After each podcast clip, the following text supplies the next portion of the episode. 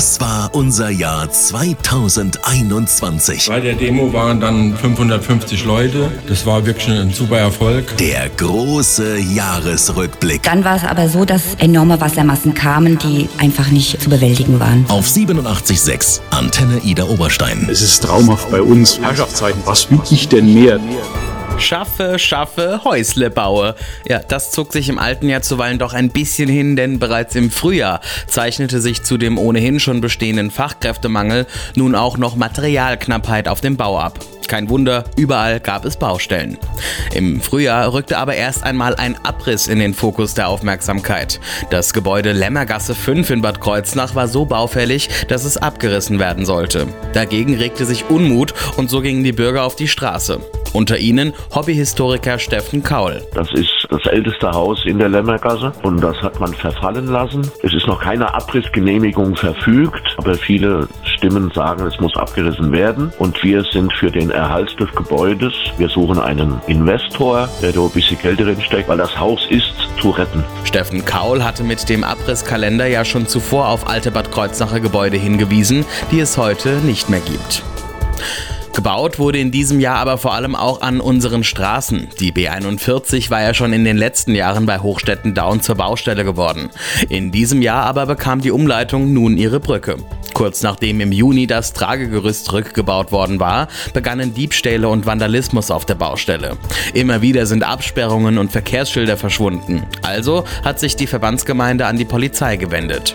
Kurz vor dem Jahreswechsel konnte der Verkehr nun auf die neue Umgehung umgeleitet werden. Die endgültige Fertigstellung ist nun für den kommenden Frühling geplant.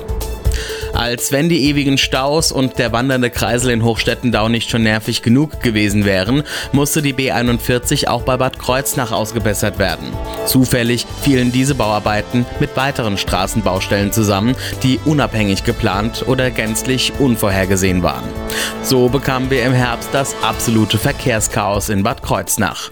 Die Oberbürgermeisterin Dr. Heike Kastermeurer bat um Verständnis. Das ist natürlich ein bisschen viel auf einmal und führt auch dazu, dass zu den äh, Stoßzeiten morgens natürlich ähm, das Gefühl entsteht, dass der Verkehr lahm liegt. Ähm, ja, es ist keine befriedigende Situation, denn wir freuen uns ja, dass wir viele Arbeitsplätze in der Stadt haben, dass viele Menschen aus, dem, aus der Region ihren Arbeitsplatz hier in der Stadt finden. Aber man muss natürlich auch hinkommen können. Und ja. äh, das ist heute natürlich wirklich oder jetzt im Moment ein echtes Thema. Dafür gab es nun endlich grünes Licht für die Sanierung des Brückenhauses mit der Schwedenkugel. Der Bauunternehmer Unternehmer Klaus Endemann hatte das Brückenhaus 2017 gekauft und im Oktober mitgeteilt, das über 400 Jahre alte Haus für 1,4 Millionen Euro zu sanieren. Auch die Bahn hat im November bekannt gegeben, welche Bahnhöfe sie in den nächsten zehn Jahren sanieren will. Landesweit sind das 130, darunter Ida Oberstein, Bad Münster am Stein, Alzey, Bingen, Hochstetten und Hochstetten-Daun, Ingelheim, Kirn, Kirn-Sulzbach und Langenlohnsheim. Das Jahr endete aber, wie es begonnen hat, mit einem Abriss. Im November begann der Rückbau der Poststraße 11 in Bad Kreuznach. Klaus Christ, Leiter des Bad Kreuznacher Bauamtes. Also der Abriss geht so vonstatten, dass wir das Gebäude von der Rückseite aus und von oben abtragen.